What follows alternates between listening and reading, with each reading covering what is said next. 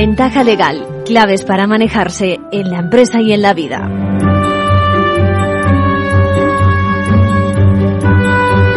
Bienvenidos a una nueva edición de Ventaja Legal, este espacio jurídico que impulsa la cultura legal. Bueno, hoy contaremos con la visita del catedrático de Derecho Financiero y Tributario, Juan Arrieta Martínez de Pisón, quien es también decano de la Facultad de Derecho de la Universidad Autónoma de Madrid, con quien vamos a tratar el tema popularmente conocido como el impuesto de la riqueza, ¿no? Queremos sus impresiones, queremos ver cómo matiza eh, sobre, por ejemplo, matices como el hecho de que fue aprobado a, a última hora, a final de año, eh, hablaremos también de planificación, de cómo eh, está en juego también la seguridad jurídica y, lo que hay detrás, quizás también, eh, pues esa guerra, por decirlo de alguna forma, entre territorios con respecto al impuesto de patrimonio, los efectos disuasorios también de esta medida, bueno, planificación, ya decía, prerrogativas de la administración, bueno, la plusvalía municipal, que igual no nos da tiempo, pero si no lo dejamos para el próximo día. También nuestras secciones habituales de el Consejo y de Manual de Crisis eh, contestaremos a Brian, que lleva unos años en España, tiene un problema con los linderos, con los mojones. Ha ocurrido algo, luego lo compartimos y nos plantea incluso si pudiera darse la opción de un delito en este caso, ¿no? Y hablaremos también de una sentencia, eh, la hemos conocido esta semana, sobre el pago pues de esa indemnización por despido que hemos eh, conocido eh, y, acerca de si, eh, a pesar de que se produzca el pago aplazado en un tiempo prolongado, eh, uno es merecedor precisamente de la prestación por desempleo, el popular paro, ¿no? Bueno, hablaremos también de despido colectivo frente a despido individual, a raíz de una pregunta que nos hace una licenciada farmacéutica y también de si existe o no en un caso concreto, una cesión, si es posible, o si conviene incluso, la cesión de ese, de ese contrato de alquiler, o por contrato una cesión de lo que es el negocio, una compra-venta de una empresa, luego lo comentamos. Ahora ya empezamos con nuestra sección habitual, con nuestros compañeros de la abogacía.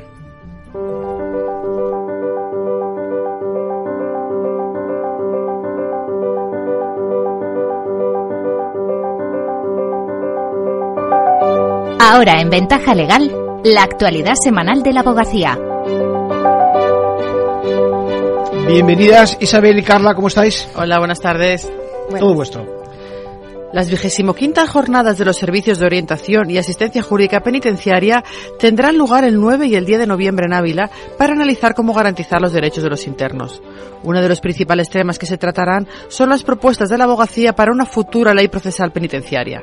Hemos hablado sobre ello con Blanca Ramos, presidenta de la Subcomisión de Derecho Penitenciario del Consejo General de la Abogacía. Tiene como objetivo valorar criterios sobre las competencias que debe tener el juzgado de vigilancia penitenciaria o el órgano de ejecución de las penas que la ley prevea. También se harán propuestas sobre los procedimientos que mejor respondan a las necesidades de la defensa, bien mediante la unificación del procedimiento o el establecimiento de uno específico para cada materia, por ejemplo los permisos, la clasificación, la libertad condicional, las quejas, reclamaciones, daciones de cuentas, etcétera. Sobre este tema hablarán el magistrado Florencio Marcos Madruga, titular del Juzgado de Vigilancia Penitenciaria de Valladolid, y el abogado Carlos García Castaño, vocal de la Subcomisión de Derecho Penitenciario del Consejo. También se tratará la implantación del sistema de comunicación por videoconferencia entre los colegios de la abogacía y los centros penitenciarios.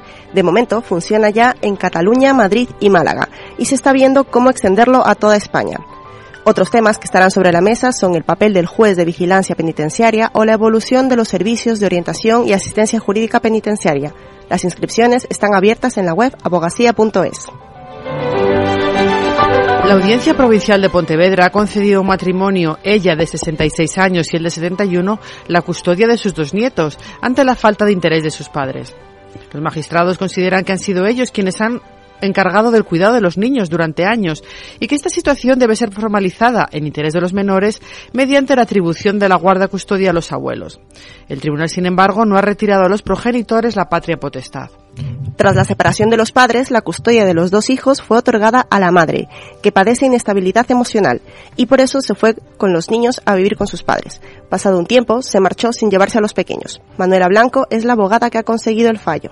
Los abuelos mm, se encontraron con un montón de problemas, tales como eh, no pueden abrir una cuenta corriente, necesitan constantemente la autorización de, de la madre eh, mm, para realizar como puede ser, pues, eh, voy a matricular a los niños en actividades extraescolares, acuden al despacho porque eh, se sienten un poco amenazados por, por parte de la madre, en el sentido que les dice, mm, cuando quiera me llevo a los niños. La sentencia impone también a los padres una pensión de 500 euros y un régimen de visitas. El Tribunal Supremo ha confirmado la nulidad del despido de un trabajador de Huawei por vulneración de derechos fundamentales al discriminarlo por su edad. La empresa ha sido condenada a readmitir al ingeniero de 58 años, abonarle los salarios no percibidos, así como una indemnización de 20.000 euros. El Tribunal de Superior de Justicia de Madrid consideró probada la existencia de una política discriminatoria por edad, ordenada por el mismo presidente de Hawái desde China política que se manifestó en un mayor porcentaje de despidos de trabajadores mayores de 50 años. John Zavala es el abogado del trabajador despedido. Esta sentencia lo que hace es dar más visibilidad a este tipo de situaciones. Lo que evita es que se normalicen porque no se, no se alega en los tribunales y al final nos parecen normales situaciones que no son legales. No, no llegan a los juzgados o se solucionan extrajudicialmente o directamente no, no se presentan demandas y son, y son habituales. Y vamos ya con otras noticias breves de la última semana. Se concede a una autónoma la incapacidad permanente absoluta con carácter retroactivo, tras seis años de intentos y cuatro denegaciones por parte de la Seguridad Social. La trabajadora, con un grado de discapacidad del 65% y un importante cuadro pluripatológico, tuvo que seguir trabajando a pesar de su estado de salud. Improcedente el despido de un trabajador que ayudaba en una obra mientras estaba de baja por lumbalgia. Se condena a la empresa a optar entre la readmisión y el pago de los salarios no recibidos o a indemnizarlo con casi 60.000 euros. Augusto José Pérez Cepeda toma posesión como presidente del Consejo de Abogacía Galega. El decano del Colegio de Abogados de A Coruña sucede en el cargo a Lourdes Carballo Fidalgo. El rol de la abogacía ante la mediación y otros mecanismos alternativos de solución de conflictos esta tarde en la próxima conferencia de los lunes. A partir de las cuatro y media con Ana Val Ruiz, coordinadora en el Servicio de Mediación Comunitaria del Consejo Comarcal del Alto Penedés. Se podrá asistir de manera presencial y vía online previa inscripción y de forma gratuita a través de formacionabogacía.es. Y con eso terminamos por hoy. Hasta la semana que viene. Muchas gracias, Carla. Muchas gracias, Isabel. Gracias.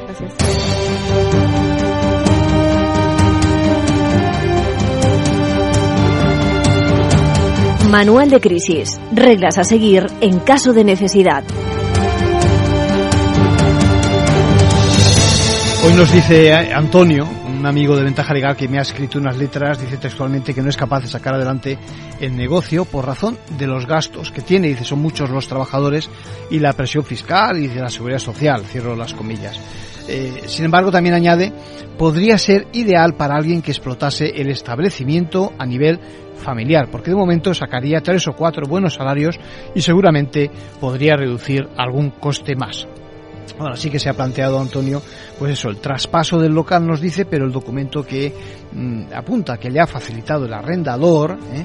Eh, no le gusta. Y se pregunta, se pregunta si lo estará haciendo bien, es decir, facilitando, llegado el momento del arrendamiento del local de negocio a un tercero, porque sospecha que él va a quedar al margen, ¿eh? es decir, sin beneficio alguno. Esa es su primera pregunta. Bueno, la contestación es bien sencilla, es decir, que lo que tienes que plantearte es si realmente quieres tú cederle a ese tercero, repito, tú cederle a ese tercero el uso de ese local que has alquilado, pero sin modificar la relación que tienes, repito, tú con el arrendador. Bueno, si es así tienes que tener bien claro que la figura que quieres practicar es lo que se denomina un subarriendo del local de negocio, que lo vas a plasmar también en un contrato y, en principio no tiene nada que ver con que eh, eh, actúe la propiedad del inmueble, es decir, arrendador, eh, que quiera cederlo a un tercero. Vamos, que lo mismo que estaba haciendo antes contigo, que lo haga ese arrendador con un tercero. Vale. Segunda pregunta, nos dice, ¿en qué consiste el traspaso del local de negocio? Pues mira, la, la primera característica que necesitas es eso, el visto bueno, el consentimiento que decimos en derecho del arrendador, puesto que me estás hablando de un contrato del año 90 y en todo caso siempre hay que informar al titular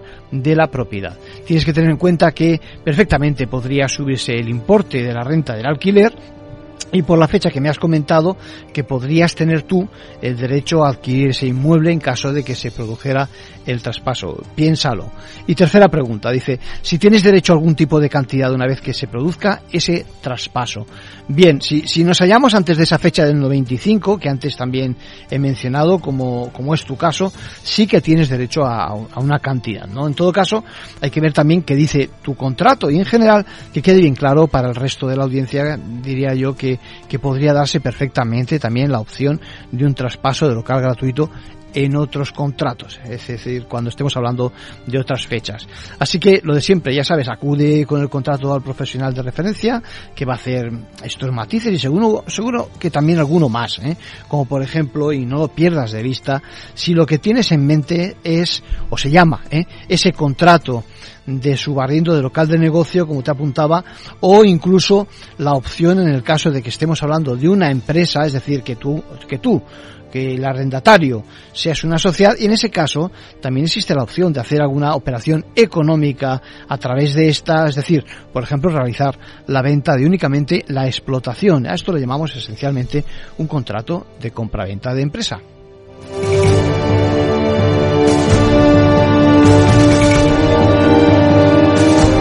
Y hoy tenemos otra pregunta también en Valencia de una trabajadora de una empresa distribuidora de productos sanitarios. Ella pregunta, pregunta a ventaja legal si el despido que sospecha que se va a producir de los 25 empleados del centro de trabajo que opera las proximidades de la capital de, de Valencia puede considerarse un despido colectivo o 25 despidos de cada uno de esos trabajadores del laboratorio, ¿no?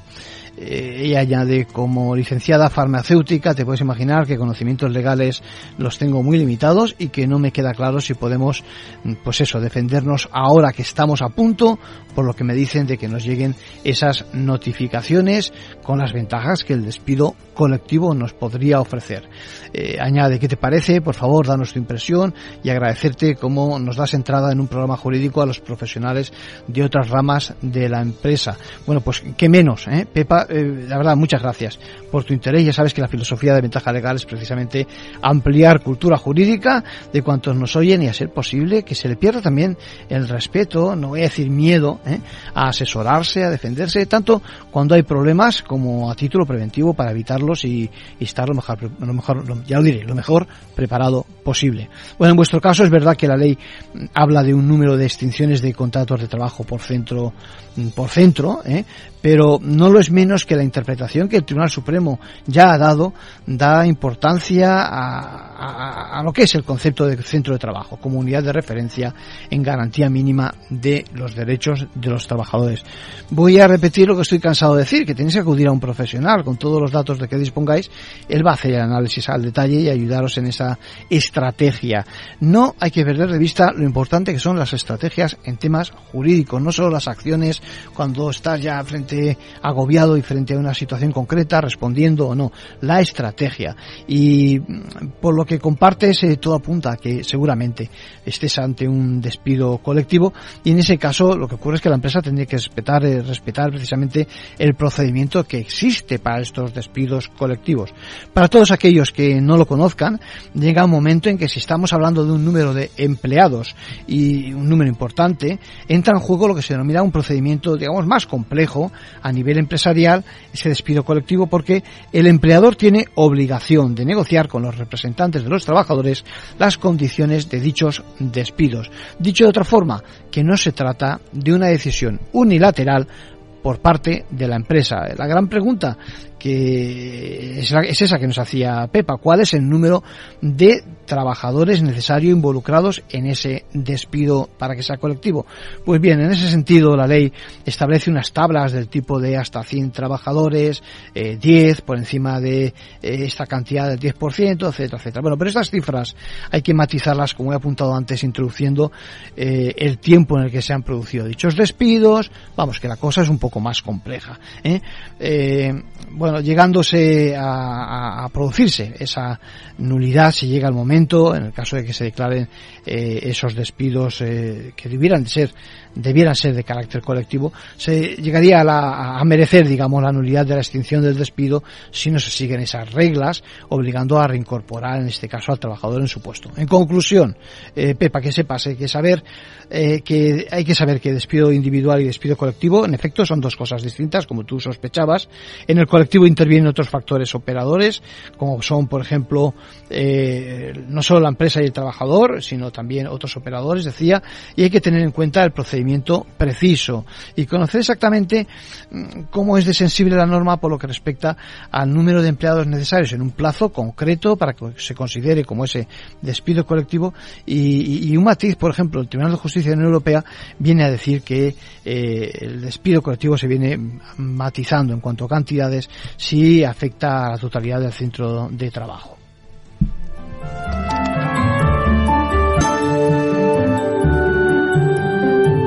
Y por último, un consejo a título personal de nuestro abogado Arcadio García Montoro.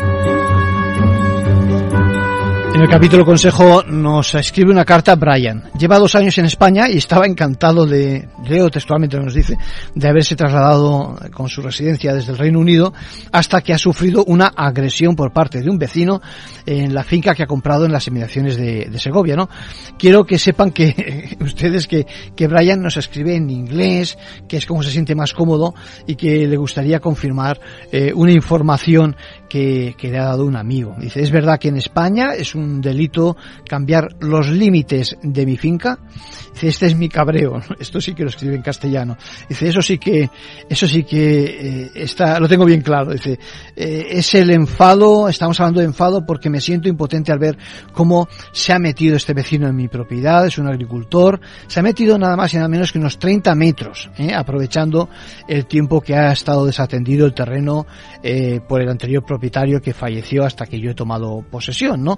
Dice, por lo demás, cuando esto se arregle, dice, muy contento de mi residencia y del acogimiento de los españoles, que menos, ¿eh? en la localidad donde vivía en mi país. Esto es un matiz muy importante y quiero destacarlo de su carta. Dice, en la localidad donde vivía en mi país de origen, esto no suele ocurrir, el mover los, eh, cambiar los linderos, los linderos, digamos, de una forma artificial, ilegalmente, claro. Y dice que es así porque los límites están hechos con setos o con árboles. Y claro, esto impide, dificulta más el cambio como es natural. Bueno, me gusta este matiz eh, que haces, eh, Brian, compartiendo cómo se marcan los linderos en, tu tierra de origen. En ese sentido, en España se utiliza lo que se llaman hitos, eh, mojones o cualquier tipo de señales, ¿no? Y el listo, el, listo que, que, comete el acto de, cambiarlos, pues en efecto comete un ilícito. Bien porque los cambia o directamente porque los hace desaparecer todo ese tipo de señales, ¿no? Como bien apuntas, el, el hecho de que las señales sean árboles o construcciones en general, evidentemente dificulta la labor al malhechor que aprovechando el vacío de poder, y esto lo he visto en varias ocasiones, altera dichos, dichos linderos. Bien, el único impedimento o circunstancia que he visto en la práctica que justifica quien se cometa el ilícito es que se produzca de una forma, eh, no sé si decirte fortuita o imprudente, en cualquier caso sin una finalidad concreta, como puede ser precisamente el aprovecharse tanto del cultivo como eh, pues de la hacer, directamente la apropiación de, la propiedad, ¿no?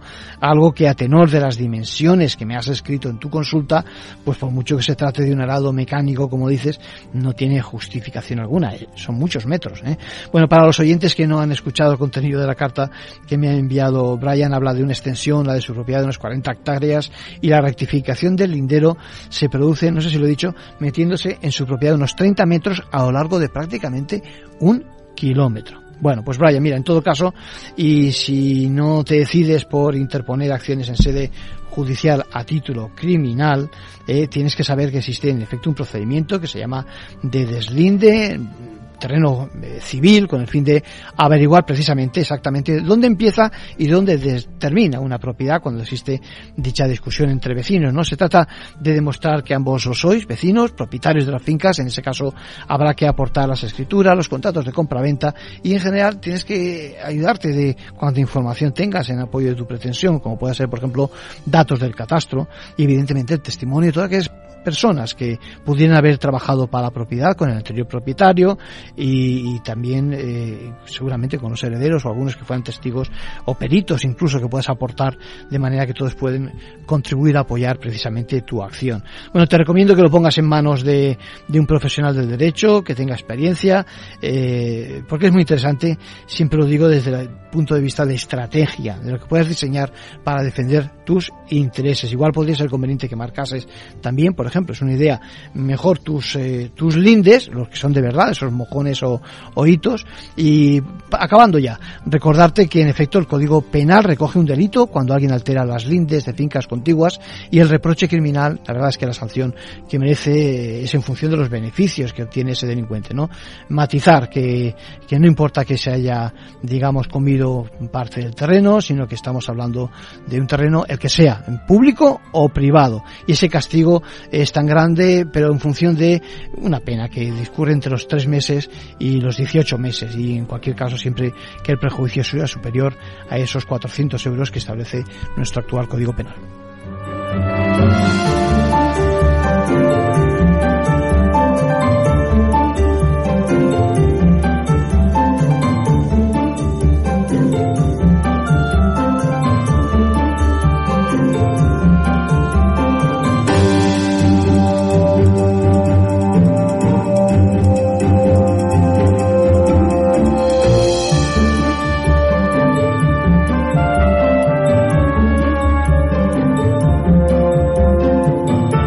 Ventaja legal con Arcadio García Montoro.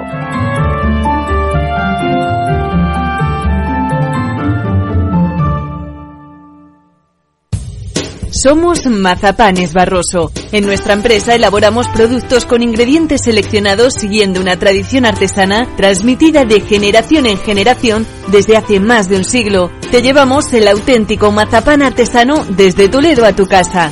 Nos esperan fechas muy especiales en las que no puede faltar en tu mesa. Compra tus dulces favoritos en nuestra tienda online www.mazapanesbarroso.com o llamando al teléfono 92 535 3149. Disfruta del auténtico mazapán con Mazapanes Barroso, maestros artesanos con tradición y calidad desde 1890.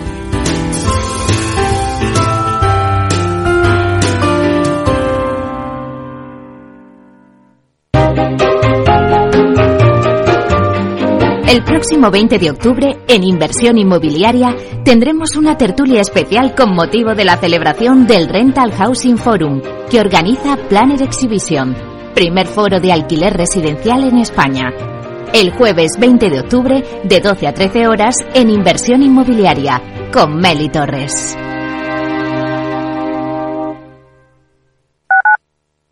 Capital Radio, Madrid, 103.2. El 28 de octubre de 2021 hubo un acontecimiento que lo cambiaría todo. Metaverse. The metaverse. The metaverse. The metaverse. The metaverse. The metaverse. Llega a Capital Radio la nueva temporada de Metaverso en la Frontera. Los lunes de dos y media a 3 de la tarde navegamos por la actualidad tecnológica, Web 3, Metaverso, inteligencia artificial y mucho más. Con Selena Nietbala. No te lo puedes perder, porque lo que pasa en el metaverso... Se queda en el metaverso. Disfruta de la mejor cocina gallega en Montes de Galicia. Todo un clásico moderno en el barrio de Salamanca. Disfruta de la variada dieta atlántica, de las mejores carnes y pescados tratados con respeto y transparencia y regados con una de las mejores bodegas de la zona. En grupo, en familia o en pareja, Montes de Galicia te ofrece el espacio perfecto en cada ocasión. Mesa y Descanso es el programa donde Mar Romero te acerca cada fin de semana los mejores productos, te invita a disfrutar de los buenos vinos de cada denominación de origen y a conocer restaurantes y lugares de ocio con un encanto especial. Mesa y Descanso, los domingos a las 13 horas, aquí en Capital Radio. Los jueves, de la mano de nuestra coach Patricia Guzmán, llega Rafa también entrena. Un espacio dedicado al desarrollo de las actividades directivas con un tono desenfadado y no exento de humor. Los jueves, Rafa también entrena en El Balance, Capital Radio.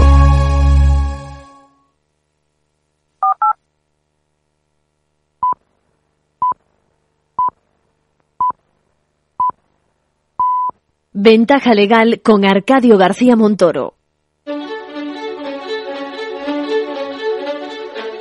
La entrevista, escuchar, es compartir conocimiento. Les decía que hoy nos visita Juan Arrieta, es catedrático de Derecho Financiero y Tributario, y además también es decano de la Facultad de Derecho de la Universidad Autónoma. Y vamos a ver si le trasladamos algunas de las inquietudes que ustedes me escriben, por ejemplo, el impuesto sobre la renta, el impuesto de patrimonio.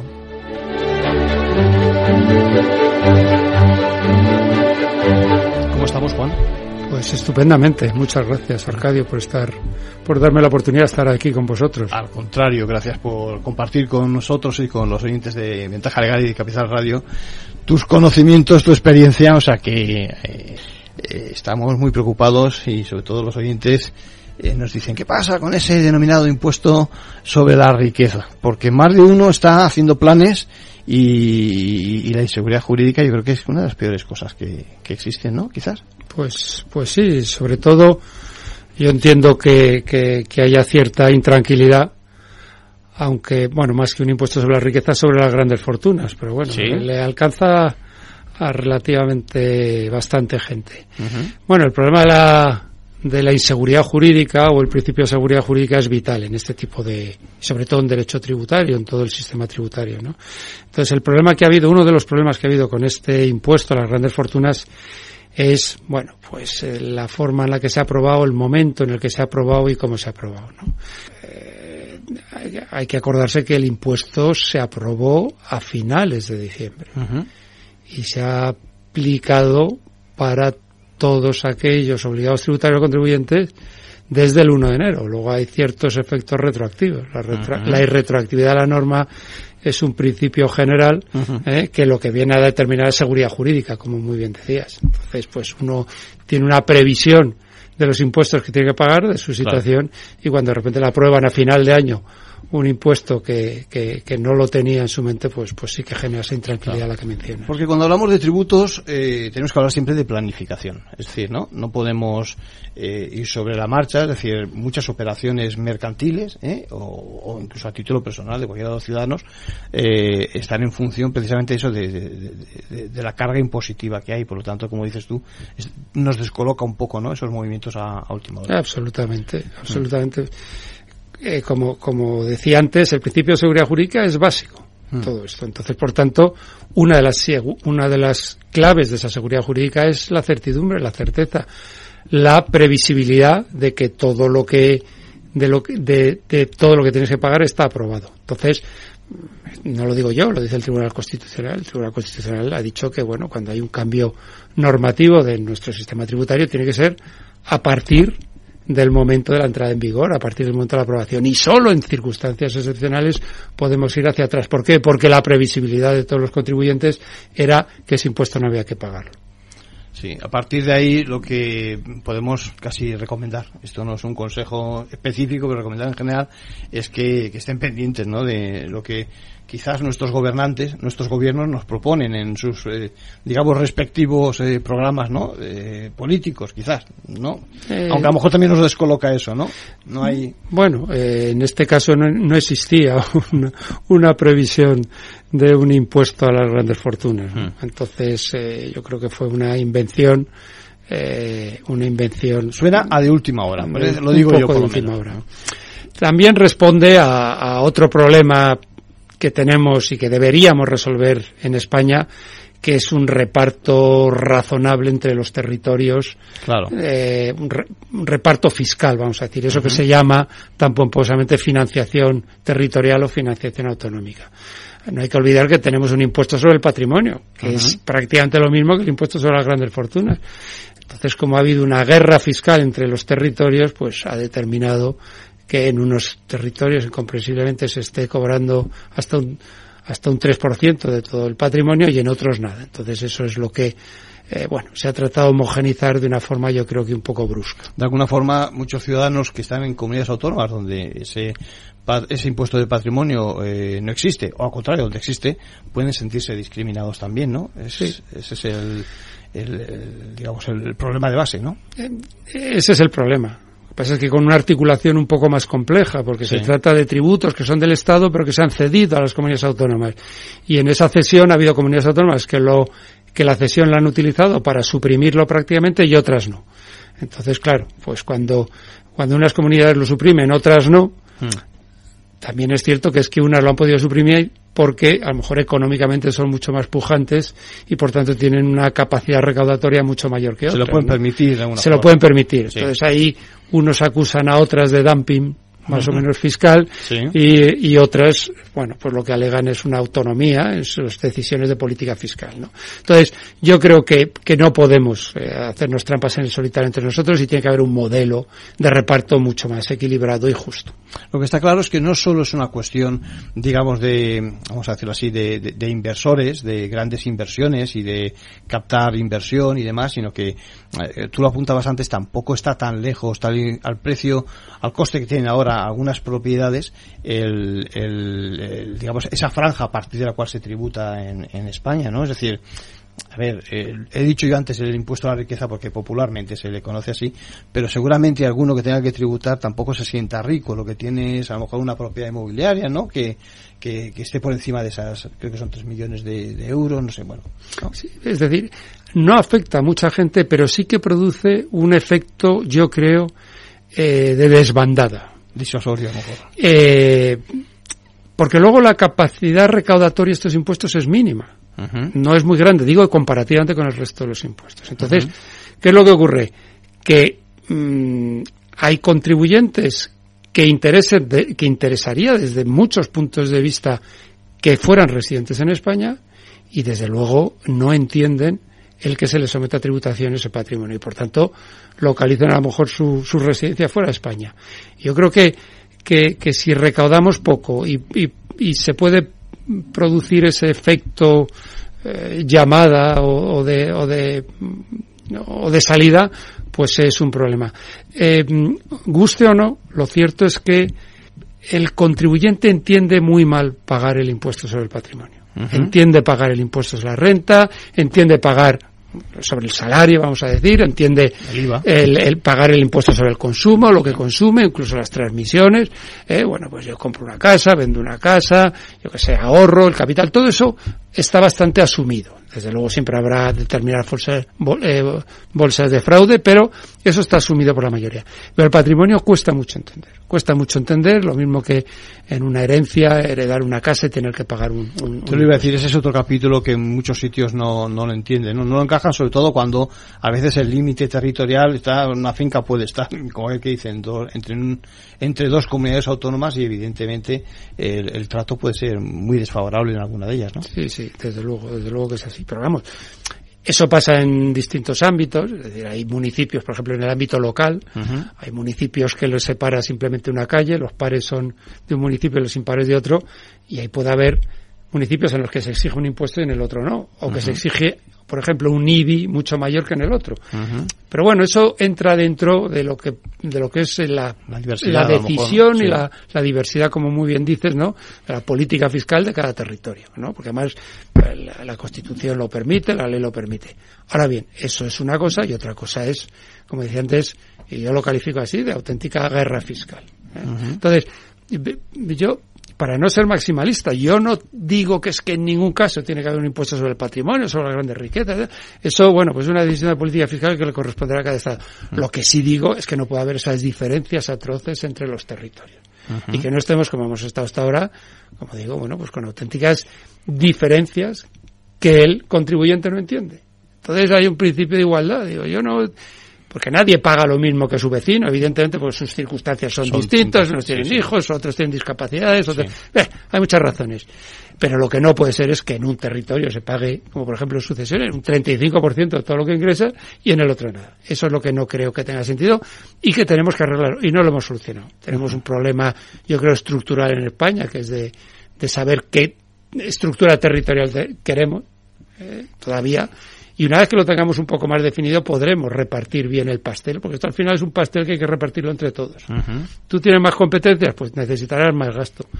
Eh, tú tienes menos, pues necesitarás menos, pero vamos a tener un pastel en el que ese reparto sea más o menos proporcional y equitativo. Decías antes un tema interesante, es decir, no, parece que no se ha recaudado ni mucho menos lo que se esperaba, ¿no? Es decir, y, y, no creo que sea eh, fruto o resultado del fraude, sino que a lo mejor las expectativas por parte del Estado era que había que cotizar más, ¿no? O que había más gente que tuviera que, que pagar. Eso, eso, eso tampoco tiene mucho que ver con las necesidades del Estado, porque como bien apuntabas, no son, no es un impuesto tan, digamos, que, que en la tarta, digamos, eh, suponga tanto, ¿no? No, no, no supone. Es, eh, podríamos casi decir, un poco más eh, simbólico eh, o, propagandístico, si mm. me permite. Hay un guiño político, yo creo, detrás. Yo creo que importante en eso. Eh, entonces, bueno, y así se anunció. los, últimos tres grandes impuestos, bueno, tres grandes impuestos, tres nuevos impuestos que se han creado, mm. que es el de los, el de las eléctricas, el de los bancos y de las grandes fortunas. Bueno, no, tiene una capacidad recaudatoria, no, gracias a eso no está, no está cumpliendo esas políticas sociales el, el gobierno, sino es, simplemente una llamada un poco a, la, a una solidaridad de los banqueros o del o de las eléctricas o en este caso de los de los que de, los ricos no Entonces hay que tener un poco de cuidado con estas cosas. Hay que tener un poco de cuidado porque porque a lo mejor eh, tiene un efecto más perverso que quiero decir pero todo el mundo está de acuerdo. Pues claro que sí, que paguen más los ricos, dicho así. Pues, ¿cómo no? Pues si eso, si no es esa la proporcionalidad, a lo mejor, ¿no? Sí. Evidentemente, evidentemente, y sin esas discriminaciones.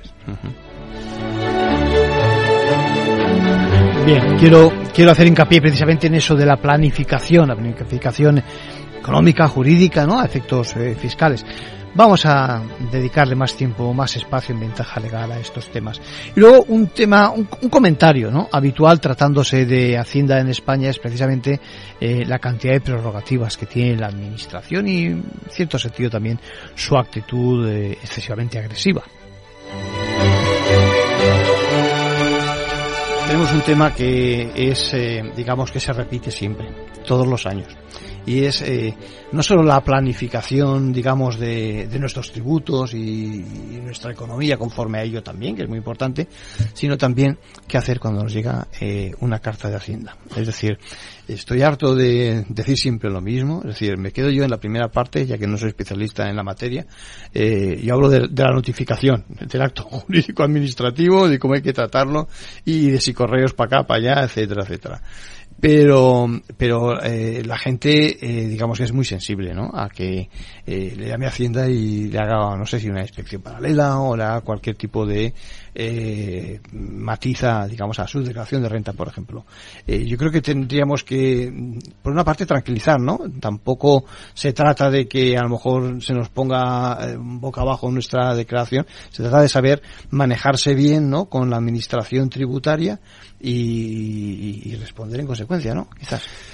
Sí, eh, bueno, tú has tocado una tecla que es que es cierta, es decir, casi de las cosas que más pánico provoca en el ciudadano es recibir una carta de Hacienda que que se queda casi bloqueado al principio y dice, ¿qué hago? ¿La abro? ¿No la abro? ¿La...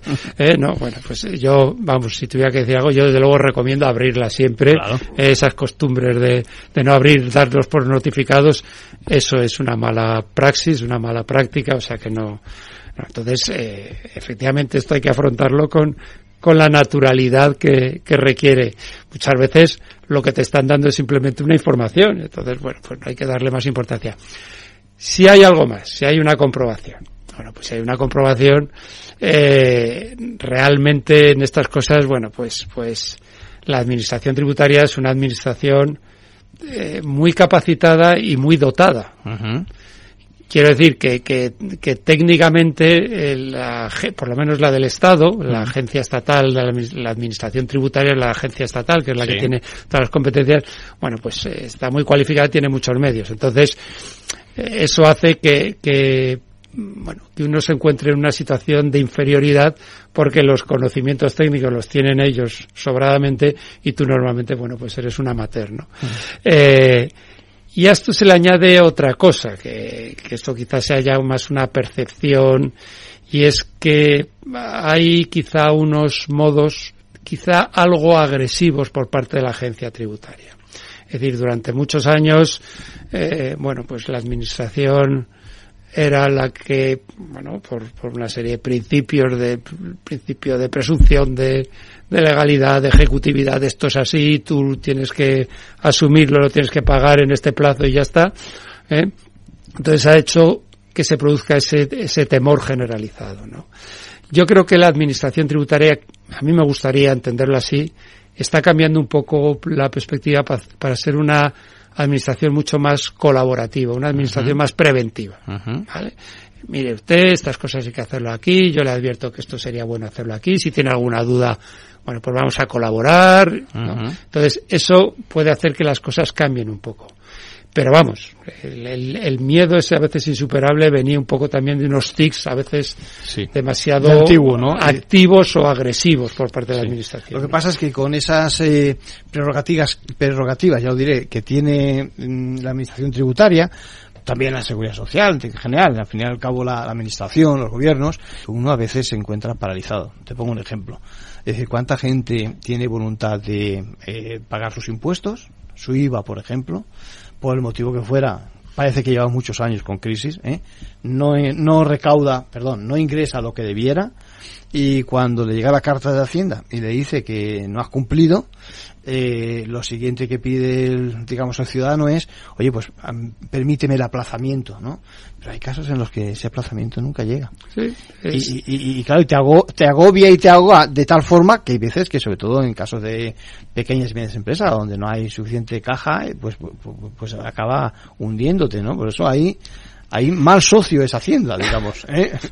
Eh, bueno, por ejemplo, los temas de aplazamiento y fraccionamiento, la administración en eso puede discrecionalmente determinar Claro. si lo si lo aprueba o no lo aprueba. Claro.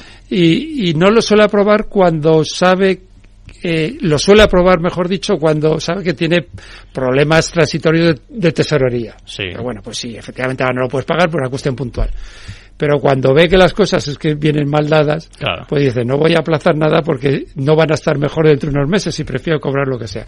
Entonces eso a veces es la puntilla que le falta Mm. en los casos al, al- al contribuyente.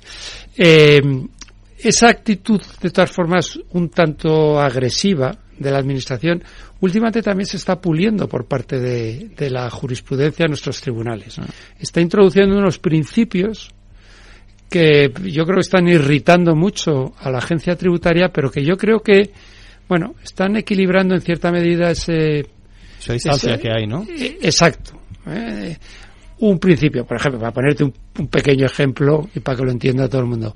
El principio de buena administración, que ahora está muy de moda. Bueno, pues a veces la norma dice, mire usted, si en el plazo debe, puede poner un recurso, pero aunque ponga el recurso, si yo no le contesto, Mm. usted tiene que pagar.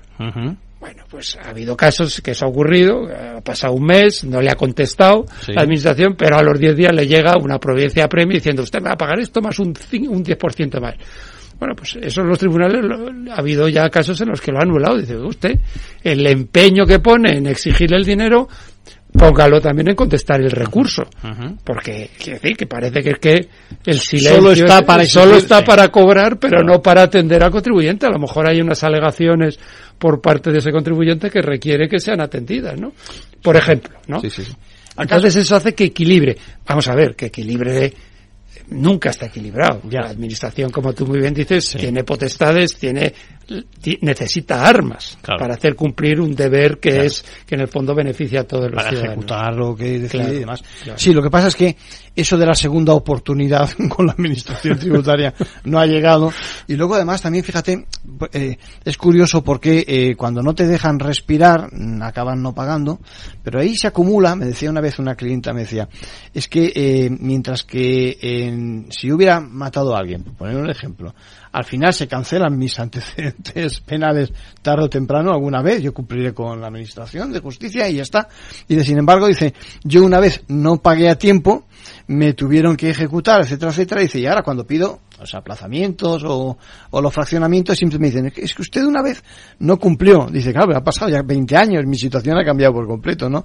Ahí parece, ¿no? Que, que pues eso, que dices tú, que, que van a lo seguro, ¿no? Frente al administrado. Sí, sí que van. ¿Eh? Sí, por ejemplo, en, por ejemplo, las sanciones también se gradúan en función de si ha habido ciertas reincidencias, si antes no se ha pagado, ¿no? Mm. O sea, cometido infracciones del mismo tipo, entonces sí que hay cierta memoria. Mm. No tanto como 20 años, para pues alguna memoria sí que sí, sí, que sirve, ¿no? Sí, sí, la verdad es que la verdad es que, que la administración tiene tiene unas potestades mm. eh, exorbitantes y a veces eh, eh, las ha utilizado eh, yo creo que con con un criterio desmedido. Es decir, yo no pongo en duda, desde luego, la necesidad de esas de, de, de esas Sí, eh, potestades sí. necesarias, quiero decir, Sí. porque tiene que ser así, Sí. pero eh, vamos a ver, aquí no hay aquí no hay intereses contrapuestos, es decir, aquí aquí nos interesa a todos que se cumpla la norma y la administración no es que sea el- la guardiana de la recaudación, Claro. lo que es es, como todos, la que tiene que cumplir la norma. El cumplimiento de la norma es, bueno, pues que la ley establece eso y que por tanto se tenga que cumplir y tan interesado debe estar el contribuyente como la administración. Pero no tiene, vamos a decir, una potestad, eh, no es la que tiene, vamos a decir, no es la dueña del crédito.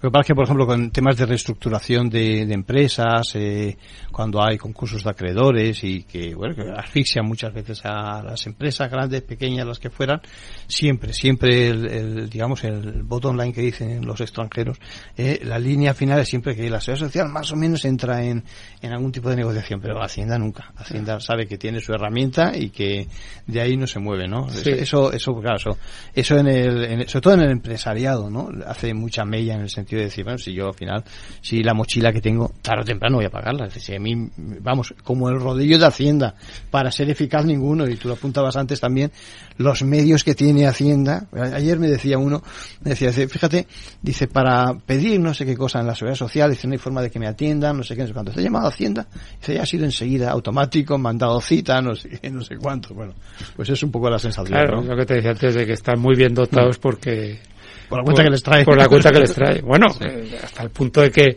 eh, no sé si sabes, saben nuestros oyentes que una parte de la recaudación de, de nuestros inspectores de Hacienda está en función del resultado de las actas que levantan, ¿no? Que eso es una cosa pues pues bastante llamativa y que ha generado durante muchos años muchas protestas, ¿no? Que parece que ¿no? que esa es un poco también la sensación que se da de que bueno Que el objetivo aquí hay es- dos, sí. dos trincheras y que y que unos bueno cuanto más recauden y más y más duros sean más van a cobrar y que por tanto entonces eso es al final puede haber cierta perversión en el modelo ¿eh?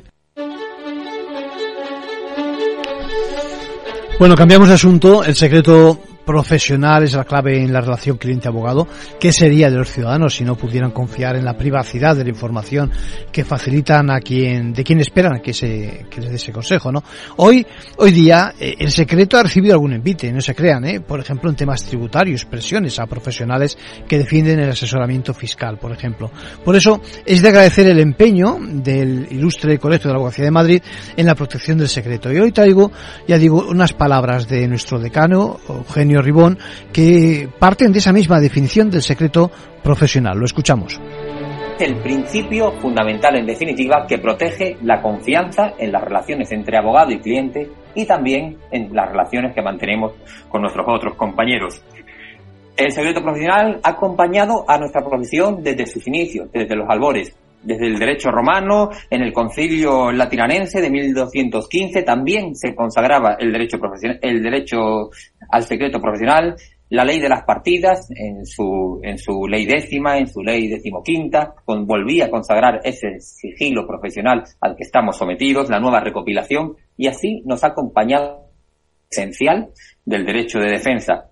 A esta Junta de Gobierno nos preocupa de modo muy particular las afrentas a las que estamos sometidos en estos tiempos también inciertos para el ejercicio de la profesión, como la iniciativa 6. Y para el CAM es por ello fundamental analizar cómo cuadra esta norma con una cuestión fundamental para la abogacía, como es el libre ejercicio de nuestra profesión basado en ese principio de independencia que está íntimamente ligado al secreto profesional. También la directiva DAC 6 y el intercambio de información sensible sobre las prácticas denominadas eh, fiscalmente agresivas es motivo de preocupación, como lo ha puesto de manifiesto también de modo muy reciente el Tribunal de Justicia de la Unión Europea, limitando los efectos de la directiva.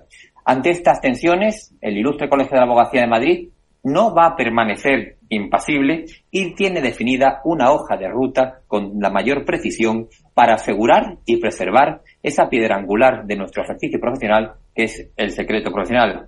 Por una parte y en primer lugar vamos a desarrollar unas directrices concretas y pautas orientativas que permitan a nuestros compañeros, a nuestras compañeras en el ejercicio diario de la profesión saber cómo equilibrar el derecho del secreto profesional con las correspondientes responsabilidades deontológicas y también las responsabilidades legales que nos vienen impuestas por la nueva normativa.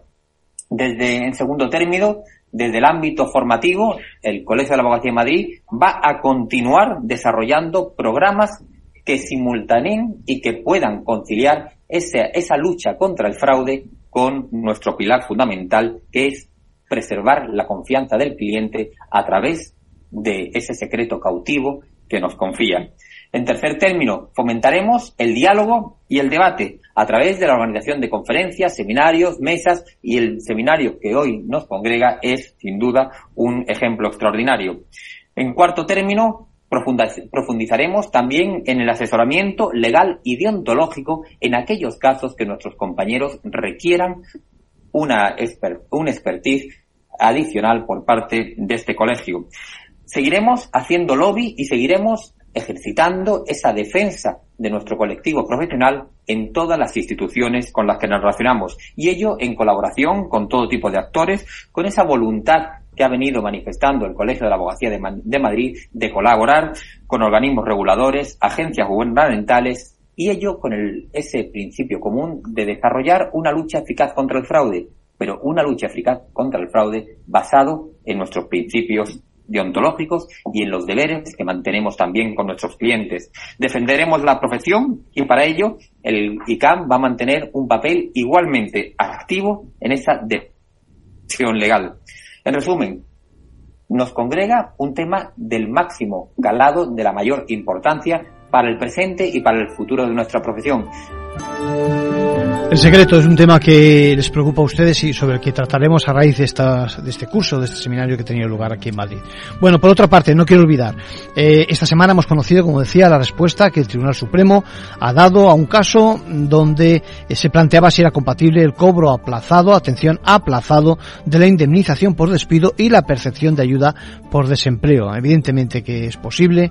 Eh, la verdad es que me consta que más de uno de nuestros oyentes han pensado en esa opción y evidentemente nadie quiere perder el subsidio ante una situación de incertidumbre como supone en ese caso la búsqueda de un nuevo puesto de trabajo. Ya saben, nos pueden seguir en las redes, eh, también en la web de Capital Radio, en la pestaña Ventaja Legal. Les deseo una buena semana.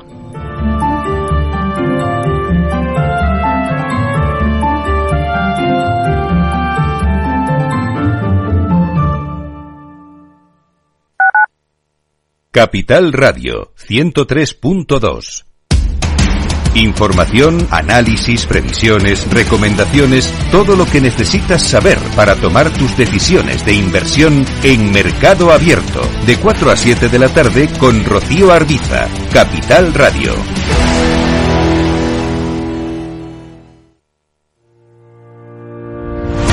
Los miércoles a la una de la tarde en Capital Radio, Gestión del Talento.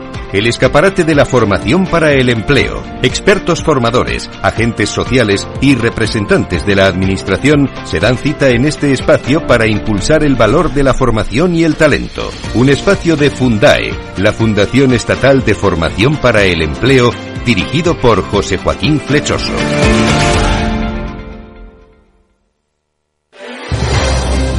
Si quieres entender mejor todo lo que rodea nuestro sector alimentario, tienes una cita en La Trilla. Un gran equipo de especialistas te acercará a la actualidad económica y política desde el campo hasta la mesa. Conocerás sus principales innovaciones sin olvidar las producciones más tradicionales. Los sábados de 8 a 9 de la mañana con Juan Quintana, La Trilla de Capital Radio.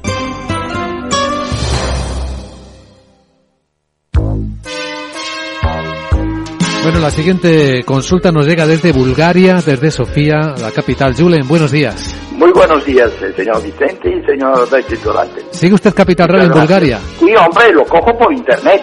¡Arriba! ¿Eh?